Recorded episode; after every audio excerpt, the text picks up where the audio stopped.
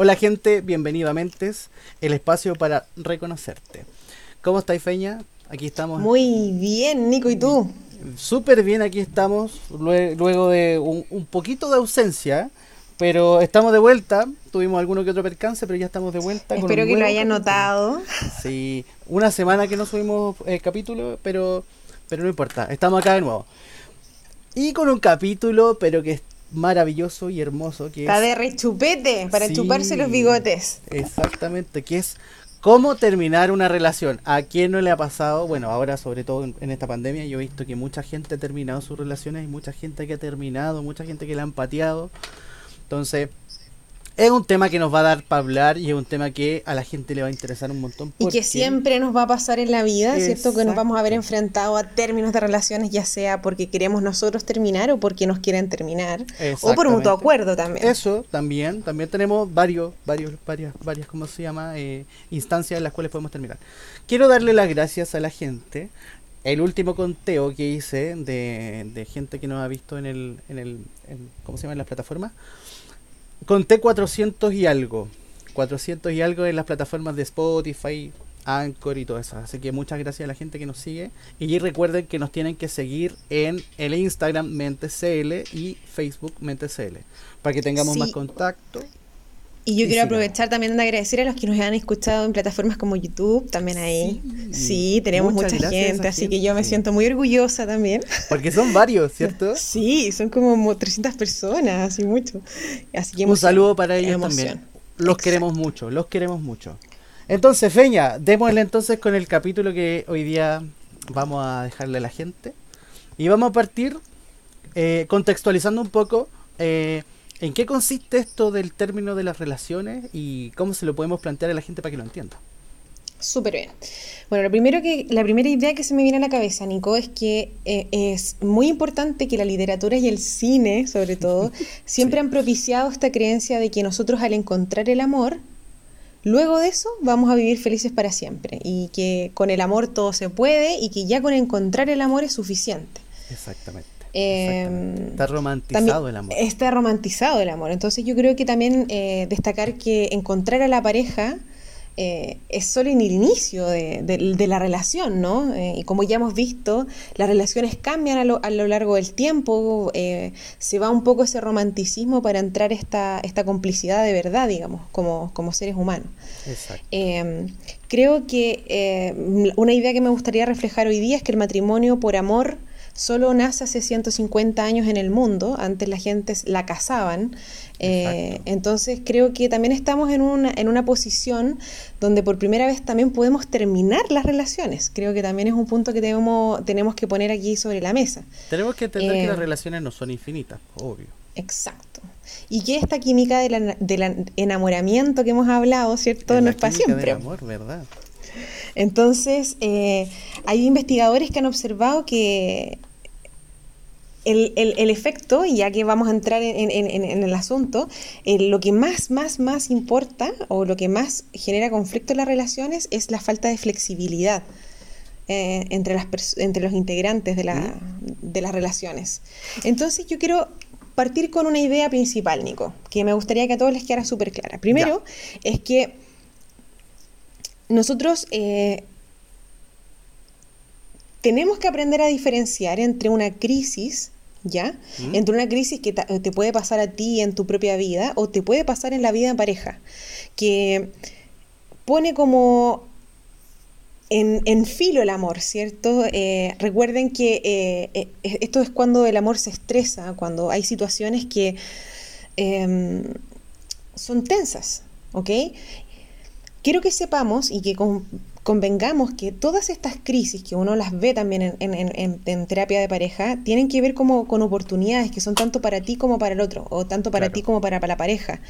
Eh, que no siempre una crisis es por falta de amor, eh, a veces es por exceso de cosas o exceso de control, exceso de, demasiada comunicación y como que les falta un poquito como de vida privada, ¿cierto? Mm. También pueden haber eh, segundas oportunidades. Aquí cabe entonces en la crisis esta palabra que son segundas oportunidades de muchas cosas, como por ejemplo intentarlo de nuevo, no estoy hablando de perdonar solamente, ojo. Oye, ¿tú, Freña, tú crees en la segunda oportunidad en una relación? Yo creo que depende de lo que estemos hablando, ¿ah? que, que, de repente, por ejemplo, si estamos hablando de infidelidades, a veces es difícil superar ese tipo de situaciones. Eh, si estamos hablando de un robo, por ejemplo, de uno a otro, también es súper difícil superar ese tipo de cosas. Pero a veces eh, segundas oportunidades se tienen que dar porque la relación se ha estado pagando, ¿cierto? El enamoramiento ya no, no, no, no pasaba nada, eh, no había activación. Yo creo que tú puedes hacer cosas también como estas segundas oportunidades, como estas, a eso sí, en eso sí creo, ¿no? Ah, ya. Absolutamente. Ahora, Diferenciar entonces la crisis del término. Eso quería apuntar. El término de la relación tiene que ver cuando ya eh, llegamos a una situación incómoda, cuando estamos en una situación dolorosa. Y eh, cuando lo vemos en términos como de fracaso, ¿cierto? Cuando ya estamos viendo la relación como, como, como una rumiación en donde vemos que tenemos que tomar una decisión. Y aquí voy a poner una palabra que hemos hablado muchas veces y que me encanta, que es el duelo. El duelo. Cuando nosotros vamos a terminar una relación se activa exactamente esas mismas etapas que aparece cuando nosotros eh, nos vemos enfrentados a la muerte de un familiar o la pérdida de, de no sé, tu casa, etc. Eh, y, quiero decir sinceramente que aquí voy a nuevamente a no romantizar esto, mm. que nadie sale ileso de un término romper siempre implica una eh, romper la rutina, ¿no es cierto? Perder la amistad con la persona, perder esa complicidad, eh, no sé, por último, el bulto al lado de la cama, ¿no es cierto? Algo. Eh, entonces creo que primero tenemos que comprender que siempre un término de relación implica dolor. Es algo doloroso, siempre va a ser algo doloroso porque al final es, es alguien que está en tu vida y que formó parte de tu vida un tiempo. Entonces, el que desaparezca de la noche a la mañana igual te genera un estrés y te genera una ansiedad también, cosa que hablamos en unos capítulos anteriores. Exacto. Oye, Feña, y ahora entendiendo que, que, en los términos de relaciones tenemos, eh, como explicabas tú, el término, ¿cómo lo habíamos explicado?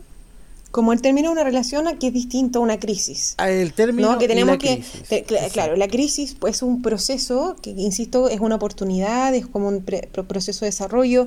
Eh, las cosas están tensas, obviamente, pero no, insisto no tiene que ver con la falta de amor, sino que tiene que ver con otras cosas, ¿no? Eh, con temas que se el término de la relación exacto tiene que ver cuando la, la relación ya se puso incómoda cuando tú a ti te duele la relación o te, enfría la relación, cuando ya lo que te genera no es bueno en sí mismo. Claro, pero es distinto ahí, sí, en esa crisis es distinto, por ejemplo, a cuando tienes una relación tóxica. Exacto. Que derivamos a otro lado y que pueden escuchar en el capítulo anterior, amigos en el capítulo número 11, acuérdense. Así que vayan a escucharlo para ponerse al día con lo que estamos hablando. Oye, Feña, y siguiendo siguiendo con el, con el tema este, eh, ¿qué problemas hacen que las parejas terminen? Uh, qué buena pregunta. Mira, yo en la clínica principalmente eh, insisto con el tema del problema, porque hay parejas que llegan por una crisis y hay parejas que llegan a terminar la relación de una forma más políticamente correcta. Oye, ¿y te llegan parejas así a la clínica? ¿O llega solito Juanito o llega con la También a veces llega Juanito solo eh, y, quiere llevar a la señora. Eh, o a veces no, pues a veces llega la pareja tratando de superar situaciones. Eh, principalmente tiene que ver con temas de confianza. Ya. ¿Ya? Y aquí el tema de las infidelidades, donde el gold standard, el top one. El más común, ¿no? Sí, sí, sí. Eh, tiene que ver con dos conductas, lo que yo he observado principalmente, es con infidelidad propiamente tal, onda, si ya se, se, se, sabe, ¿no es cierto?, que se, efectuó, o por celos. ¿ya? Esto, hay gente que también muy celosa esos como, son términos como temas como de problemas de pareja. Eh, también está la incompatibilidad como objetivos y metas. Muchas personas como que no van remando para el mismo lado, ¿cierto? Tenemos metas, uno quiere tener hijos y el, otro quiere ser exitoso, mm. ¿me entiendes? Entonces, incompatibilidad. A veces también se ve en las relaciones que son como incompatibles emocionalmente hablando, es como que uno de los dos siente como que tiene un vacío en, en ese aspecto como emocional con la pareja. Eh, no necesariamente porque son frías, sino porque no conectan como emocionalmente hablando. Mm. Es como que uno no, cumple las necesidades emocionales que el otro requiere, en el fondo. Ah, es el cuento. Eh, hay un tema de comunicación, también puede haber, eh, también puedo identificar situaciones ambientales que no son controlables, tipo la enfermedad de un hijo, tipo un cambio de ciudad o anda a saber uno. ¿Y ahora en pandemia, Feña, ahora en pandemia te ha llegado más gente, parejas con problemas, pensando que ahora la gente está pasando más tiempo en sus casas, pasan más tiempo juntos? La verdad, en mi consulta principalmente la gente llega más por problemas personales que por un tema de pareja. Ya. Eh, generalmente la, pareja se integra luego cuando se, nos damos cuenta que el, tema también tiene que ver con la pareja, pero en general es, eh, individual. Vale. No he tenido más parejas en el fondo. Tengo más personas ansiosas, por ejemplo, más crisis de pánico, como lo mm. hemos hablado en, otras, en otros momentos. Eh, también creer que el enamoramiento es para siempre es un problema de pareja porque las personas a veces no asumen el cambio de etapa, entonces creen que porque ya no hay mariposas como que se murió el amor. Claro. Eh, y eso también es bien común. Por eso yo hablaba antes de las crisis. ¿no? Eh, todos estos pueden ser crisis o el desencadenante del término de la relación. ¿Ya? Eh, el egoísmo también ahí suele ver cuando, cuando uno es el, único, ¿cierto? Eh, el, primero en la pareja. O estas relaciones que nos obligan a cambiar, o, también cuando hay problemas, como ya lo mencioné antes, los que los estudios lo muestran mucho, que son los problemas de flexibilidad. Es como yo no, me, yo no me voy a mover de mi, de mi carro, ¿no es cierto? Eh, sí, discúlpame. Para terminar esta idea, solo decir que si te das cuenta, yo no mencioné la violencia dentro de los problemas de pareja. La violencia no se considera como un problema pareja, Nico, porque en teoría ahí no existe una pareja, no está parejo.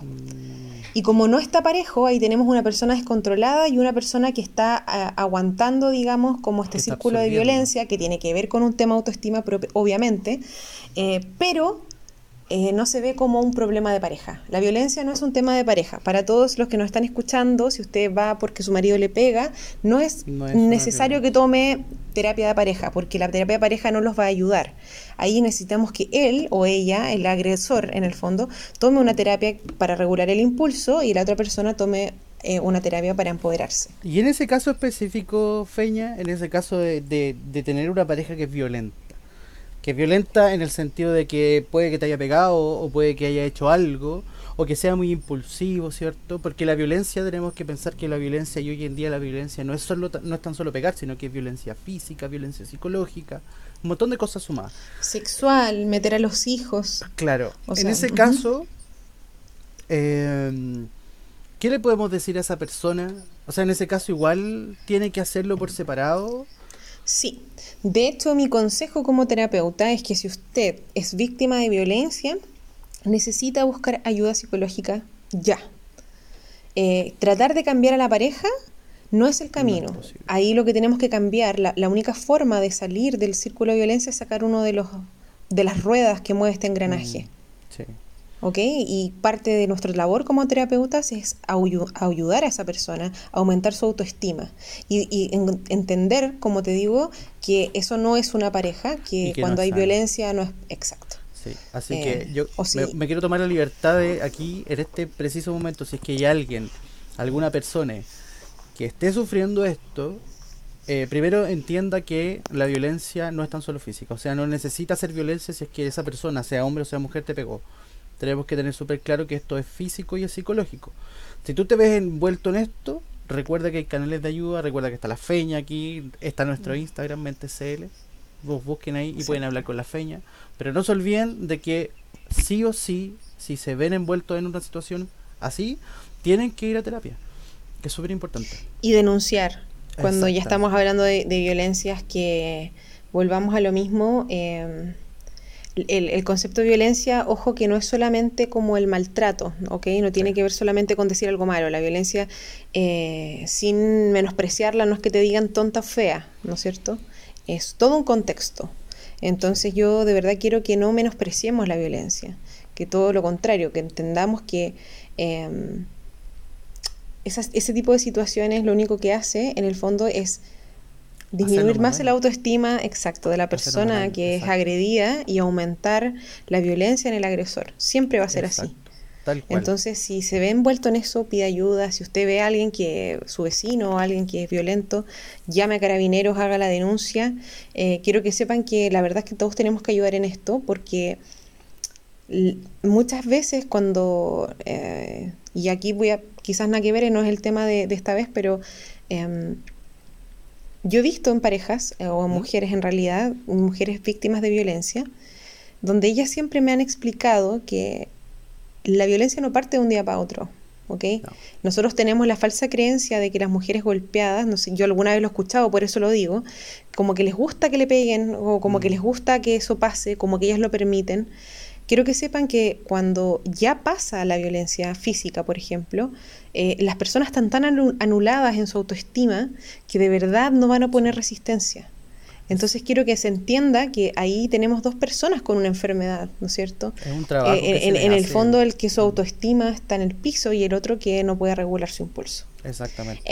Y, es todo un trabajo que, se, que, hace esa persona que manipula a la otra. O sea, eh, es increíble ver el nivel de, de, violencia que, que, ellos ejercen sobre esa persona, ya sea hombre o mujer y el impacto que tiene sobre esa persona para decir, oye, yo en verdad me lo merezco, o, no hacer nada, o quedar catatónico porque viene, eh, lo viene arrastrando hace mucho tiempo. Exacto. Entonces yo me pregunto, y creo que todos se preguntan, eh, ¿qué es una crisis entonces? Sí.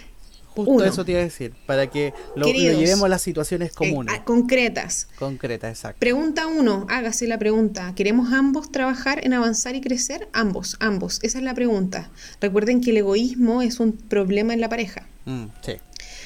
Dos, pregúntese si es capaz de reconocer eh, los cambios que ha tenido la relación, ¿cierto? Como pasamos del enamoramiento a este amor más apegado, por ejemplo, y cómo eh, y si es que yo soy capaz de hacer cosas por el bienestar del otro.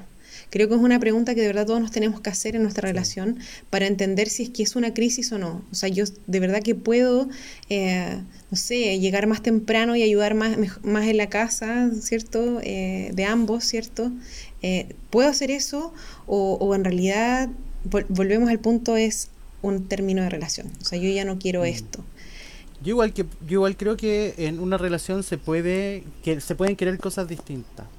Porque son dos personas, son dos personas distintas y obvio que van a querer dos, dos cosas distintas. Creo que el hecho de tratar de unir este fin en una relación igual de repente no es tan sano. Creo que uno tiene que uno tiene que tener su horizonte bien marcado y, y la otra persona igual. Yo creo que es súper importante eh, entendiendo la parte de la crisis por sobre del término, la honestidad. Y porque uno tiene que ser súper honesto en este, en, este, en este caso y con la pareja. Yo creo que si rompemos esa barrera de la honestidad y de conversar con el otro, esta crisis ya se puede superar. Exacto. Y también sintiendo y dándote cuenta si, no sé, o sea, si quieres estar ahí, si, insisto, este, estamos juntos avanzando, creciendo. Yo tengo una teoría, ¿eh? yo tengo una teoría que se llama la teoría de la guata. Uno se tiene que preguntar, cuando tú hacías esta pregunta de si, si es lo que tú de verdad querías, o si quieres seguir con esta persona y tú te preguntas y ves qué es lo que siente la guata. La guata es súper sabia. Si la guata te da una mala sensación es porque tú tienes que salir de ahí.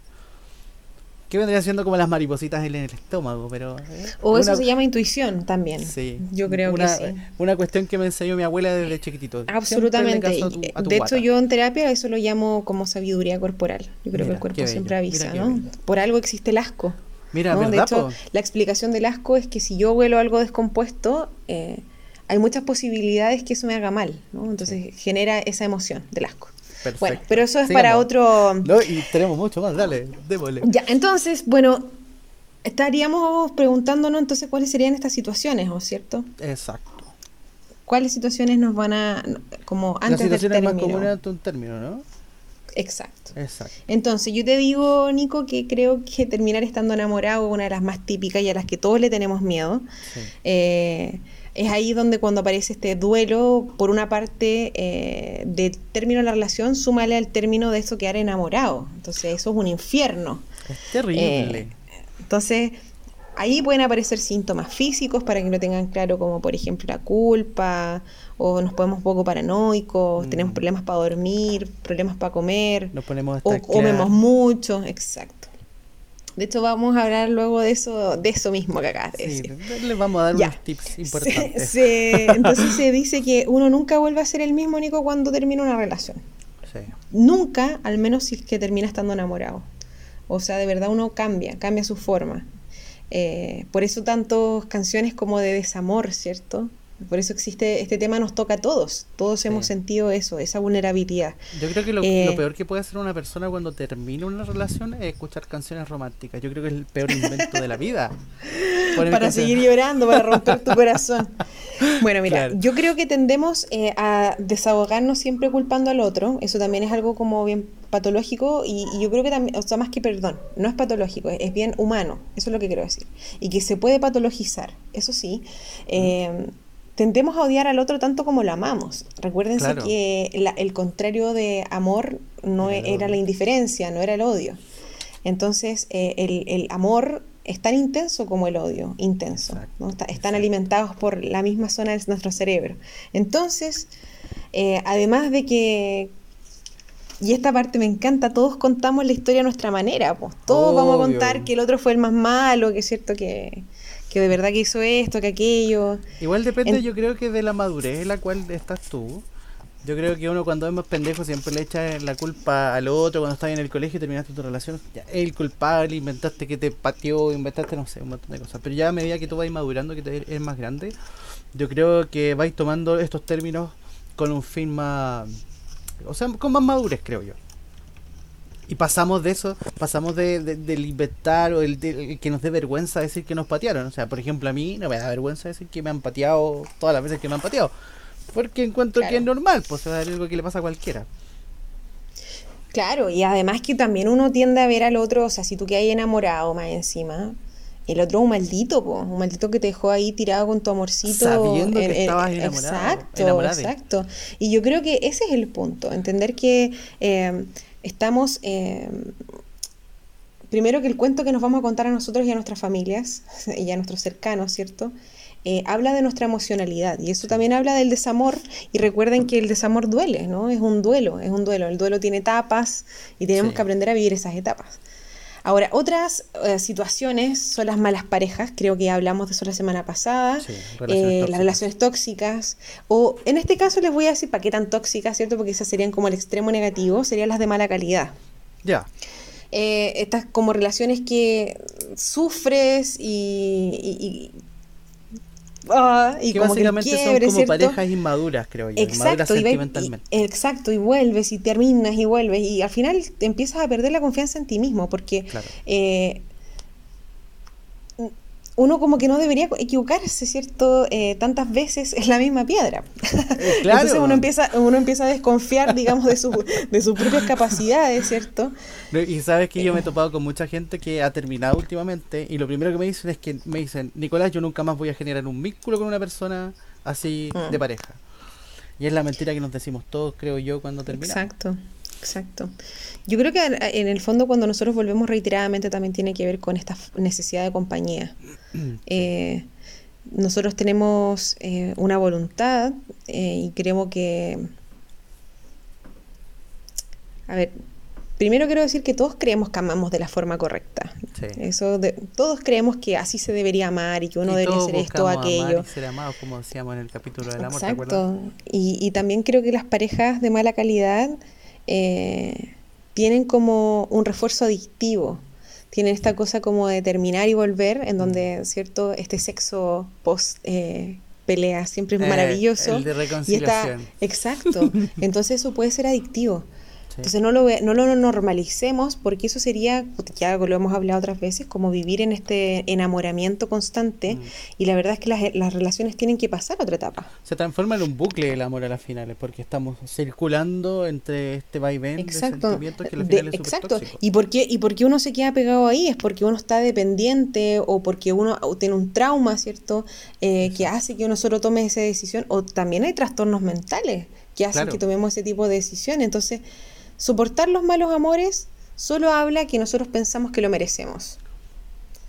Esto también es un tema de autoestima, mm, de verdad. Démosle vuelta a esa idea porque terminar las relaciones es preguntarnos a nosotros qué queremos, no, es, ser, un poco egoísta. Yo no me quedo con el otro porque el otro puede sufrir porque si yo lo pateo eh, o termino mm. con él o con ella.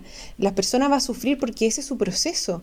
Yo tengo mi propio proceso. Entonces, también a veces, perdón, Dale, dale, dale. Pasa que las relaciones, y esta otra, otra situación, eh, acaban pero no acaban. Es cuando nos, acostumbramos a evitarnos pero no tenemos vínculo. O cuando terminamos pero nos seguimos viendo. Claro. ¿Cierto? Eh, es como, es desgastante esa cuestión, porque en el fondo requiere todo nuestro recurso interno, además de que es doloroso, ¿cierto?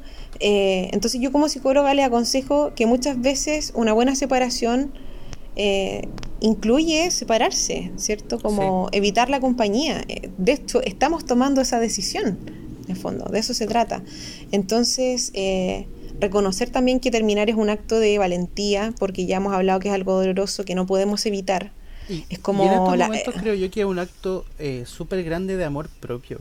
El tema de dignidad. Exacto. Exacto. Yo creo que es un acto de dignidad en pos de la felicidad. Sí. Oye, ¿y qué? Vamos, vamos a la parte buena de esto. Pero espérate, que me falta, me falta, me faltan los hijos. Ah, chuta, dale, eso también pasa mucho. Recuerdan que muchas parejas ocupan a los hijos como la, bendita excusa para no separarse. Eh, y yo aquí como psicóloga les quiero dar un consejo a todos. Yo que trabajo con adolescentes y trabajo luego con adultos. Eh, padres infelices, hijos infelices. No crean que le estamos transmitiendo, no les, no, a ver, es inconsecuente enseñarle a un niño a ser feliz mostrándole que tú te sacrificas infelizmente para que él sea feliz. Es totalmente inconsecuente, es absurdo. Entonces, eh, yo quiero que... Al final ese niño lo va a normalizar cuando sea más grande, o sea, va a tener a papás infelices que los ve infelices y él va a buscar Absolutamente. va a priorizar. Nadie, nadie infeliz le enseña a alguien a ser feliz. Claro. O sea, es imposible. Entonces yo creo que los hijos prefieren a padres felices. Recuerden que no es la cantidad del tiempo que pasamos, sino es la calidad del tiempo. Yo honestamente prefiero padres separados felices que padres juntos eh, que están ahí haciendo estragos en la vida de sus propios hijos. Sí. y aparte que em, todo esto, mira, y mira lo bello de, de, todo lo que hemos estado hablando, porque todo, todo como que se une, los apegos, la ansiedad y todas esas cosas finalizan como en esto, o sea, finalizan en cómo hoy en día nosotros llevamos una relación, terminamos una relación inclusive, y cómo la gente que está en nuestro entorno vive el término de una relación, porque pensemos hoy en día que terminar una relación es una cosa, pero todo el entorno se afecta. Imagínate el pololeo, el pololeo que lo lleváis para la casa, a la, a, la polola que lleváis para la casa, al pololo que lleváis para la casa, y, para la gente que está en otros países, el novio que llevan a la casa y a la novia que llevan a la casa. Acá en Chile le decimos los pololos. Entonces, Claro, cuando terminan, sufre el que es terminado, el que terminó y sufren los familiares. Y la familia, exacto. Y tú también sufres por su perder a esa familia. O sea, convengamos que hay un término. Nadie sale airioso de un término de relación. Quitemos esa fantasía de que, de hecho, eh, no sé, sacar un clavo con otro, y todas esas cosas que, bueno, ya vamos a hablar de lo que la gente hace luego, pero eso no, no ayuda de verdad yo lo que les quiero transmitir es que tenemos que em, perder el miedo a perder, a perder el tiempo que hemos invertido, a perder el tiempo que los hijos van a sufrir, a mm. perder este miedo a que si el otro se va yo no tengo cómo lidiar económicamente con mis gastos, eh, no sé, a, que nadie te vaya a querer. ¿Me entiendes? Como esos miedos, eh, cuando nosotros somos capaces de despedirnos y ver eso sin ese romanticismo, ¿cierto? Es aceptar que es doloroso, po, y que cuando uno termina es la cuestión, uno se siente infeliz y que es parte de este proceso en el fondo, porque estamos siendo, exacto, y porque estamos haciendo honestos con nosotros. Yo creo que finalmente, Nico, todo esto nos lleva como a lo que debemos hacer, ¿o no? Sí.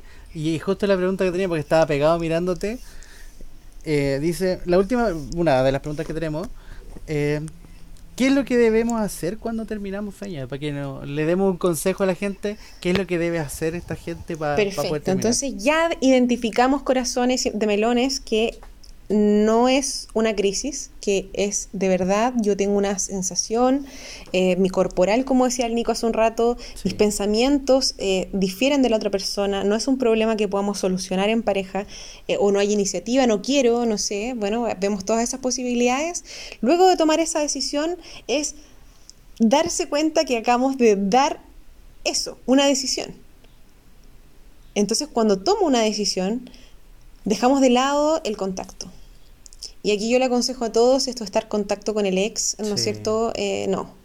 O sea, uno de verdad tiene que terminar y terminar. Eh, uno no es amigo de la persona, uno era la pareja de la persona. Y es doloroso aprender a llenar ese espacio porque obviamente que duele, pero tenemos que adaptarnos a, vivir con eso sin la persona al lado. Oye, ¿y tú, no podemos... ¿tú, crees que puede existir una amistad después del término de una relación? Yo creo que sí, yo creo que sí, pero siempre y cuando, eh, primero que haya sido de una forma muy sana, que hayan terminado las personas, ¿ya? Y luego yo creo que siempre hay un tiempo como de cuarentena. creo que es necesario... yo creo que hay un momento en los cuales tienen que estar solos. Igual, igual es, bien raro eso porque yo he visto gente que termina y al rato, o a la, semana, o a los meses, inclusive, porque no hay como un periodo determinado en el cual tú tengas que estar solo. O que diga, sabes que a los cinco meses tú estando solo ya estás listo para otra relación. No hay como un, tiempo determinado. Pero he visto gente que al mes está con otra persona y que lo están súper bien, pues llevan, no sé, 5 o 6 años, están súper felices. también hay personas que no saben estar solas. Claramente también. Entonces, igual como que el tiempo no es, es un factor igual relativo, creo yo. O sea, hay gente que le funciona y gente que no. Sí, sí, sí y no. Porque puede que la otra persona haya estado desde hace mucho tiempo preparando el término, Exacto, exacto, exacto. O sea, si tú lo tenías preparado, digamos, con tiempo, eh, claramente puede ser, quizás ya tenías otra relación empezando, digamos. Claro, pues, claro, puede pasar. Yo diría, Nico, que cuando uno termina, primero tiene que aceptar que las cosas duelen. Sí. Sufrirlo. Entonces, ¿qué, ¿qué, hacer luego de terminar? Este es el tips como para, para, ¿Qué hacer luego de terminar, exacto. Eh, ah, bueno, y antes, perdón, antes que se me olvide, antes de que hacer, eh, eh, por favor, luego que tomas la decisión, no andar obsesionado con las redes sociales, dejar de buscar a la persona porque de verdad eso ayuda cero a bajar nuestra intensidad de dolor. Y también esta búsqueda impulsiva, ya sea llamarlo, mensajes, no me quieres si no me contestas, todo eso, todo ese dar penita, digamos, manipular emocionalmente, yo lo dejaría de lado porque escuchen, eso significa que nuestras vías, nuestro cerebro, ya como hablábamos antes, está eh, despechado, está triste, ¿no? Quiere eso y no lo tiene. Se siente mal. Eso es la primera, la primera señal. Nosotros estamos acostumbrados a evitar el dolor como seres humanos. Tenemos una necesidad de evitarlo. ¿no? Ojalá. ¿Cuál es el consejo cuando alguien termina? Ay, vamos de fiesta, ¿no? Vamos a pasarlo bien para que se te olvide. No. La verdad, el consejo que daría yo como terapeuta es, comadre, compadre, sufre sufre, porque en realidad esto es algo que no podemos, no podemos quitar, o sea, es parte de la historia, eso, esto genera antiguo aprendizaje, genera eh, tu vivencia, te generas en el fondo tú como producto. Oye, y esta gente que tiene contacto también con los suegros, porque también se genera un lazo súper bonito ahí, también debería contar contacto con todo, con los suegros y con los... O sea, exacto, yo, creo que a menos... A menos que, Nico, tú de verdad quieras mantener a esas personas para siempre en tu vida, como que hubiese marcado algo importante, pero mantener esas relaciones como por cordialidad y buena onda, creo que no, no, no necesitamos que nos estén hablando del ex un buen tiempo. Mm. Creo que no es sano. No es sano ser la mejor amiga de la hermana de tu ex, ¿me entiendes? Porque te va a hablar de su hermano en algún momento. Y si y para ti es doloroso, eh, ¿qué vas a hacer? Vas a poner cara de que no, que es cierto, que, que, no, a mí no me interesa, pero en realidad te estás negando tu propia emoción. Entonces, yo lo que les aconsejo a todos, queridos, querides, eh, por favor, cuarentena amorosa. Cuarentena amorosa. cuarentena amorosa significa repliégate hacia adentro, llora en posición fetal. Eh, replantéate lo que hiciste bien y lo que hiciste mal. Mm. Nadie sale airioso de una relación, nadie, nadie puede decir que lo hizo suficientemente bien, porque si es así, preocúpate. Eso no está bien. No está bien que tú salgas. Exacto. Tú no puedes salir de una relación diciendo, oh, yo lo hice perfecto, soy maravilloso, grandioso, y, el otro es, una, es un miserable y no sufrí. Mm, todos sufrimos cuando terminamos una relación, siempre, siempre. Y por último, ¿Mm? también creo que es importante eh, como llorar, maldecir, no, eh, y, o sea, siempre y cuando sea con nosotros mismos. con nosotros mismos, exacto. Y no, y no pensar en el futuro. Creo que eso asusta mucho. Les puedo decir, quizás como para aliviar su dolor en ese momento. Yo sé que todos dicen ya va a pasar, el dolor siempre pasa, pero recuerden sí eh, que mm, no es necesario que piensen que eso se les va a quedar para toda la vida. Están sufriendo ahora nomás. ¿Ok? El dolor es momentáneo. Entonces, para a veces ser felices tenemos que dejar algunas relaciones, Nico. Y a veces también. dicen. y a veces también grandes amores son grandes pérdidas.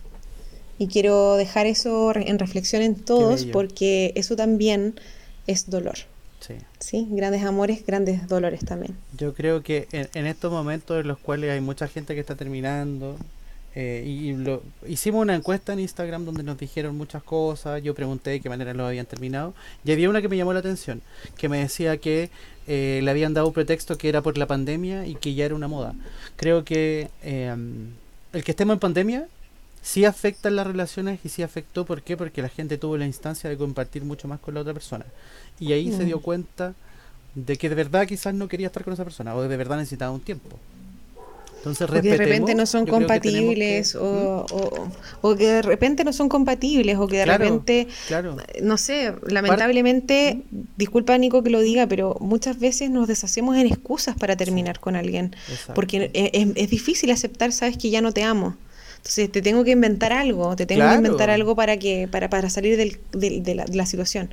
Pero la verdad es que como hemos hablado y lo hablamos en la asertividad, lo más importante es hablar de lo que nosotros sentimos. Eh, yo no termino contigo porque también podemos marcar a una persona diciéndole yo termino contigo porque, no sé, eres feo, o porque, no sé, tenéis mal aliento, o porque cualquier cosa que en realidad es solo una excusa. Exacto. ¿Ok? Entonces hablar de corazón, la mejor forma de terminar una relación, entonces tomar una decisión y, ser asertivo, haberle dado una vuelta y hablar de lo que sientes. Exactamente. Y se me fue, se me fue lo que estaba diciendo. Estamos, estamos listos entonces, pues Feña. Estamos listos entonces, me parece. Qué lindo tema. Sí, Los quedé invito con a todos el corazón a flor de piel, déjame decirte, quedé emocionado, estoy que voto todo para afuera. Oye, está bien. Démosle la gracia a la gente por escucharnos. Recuerden que es importante aceptar que si el otro quiere terminar contigo, tú tienes que aceptarlo también. Así que quedémonos con eso.